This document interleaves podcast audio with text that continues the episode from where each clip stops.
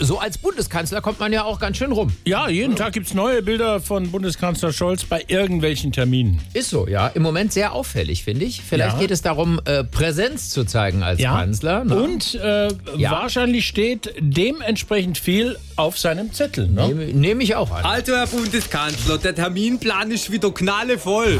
Nach dem Turbinenstreicheln ist dann der Heizungsbauer dran. Schön. Und dann? Ja, dann müssen wir eine Fähre taufen. Dann geht's hier weiter mit dem Besuch des Streichelzoos Kringelhofen. Ja, schön. Und dann? Ja, und dann müssen wir am gleichen Tag beim Bäcker Schäufeler vorbei. Da wird die Käselaugenstange des Monats gekürt. Dann haben wir eine Fischzuchteinweihung. Die haben neues Fischfutter bekommen. Und der Fuchsbau in Echterding hat eine neue Dartscheibe. Die kann man auch einweihen. Auch schön, ja. Ja, und dann müssen wir beim DFB noch vorbei. Ah, ich weiß, wegen dieser Equal Pay Geschichte. Ja, genau. Das wäre schön, wenn Sie da zum Thema Gleichbezahlung von Mann und Frau was Schlaues sagen könnten. Könnten Sie das? Ja, könnte ich. Ja, ja und was? Ich könnte sagen, ich bin grundsätzlich dafür, dass Frauen das Gleiche bekommen wie Männer.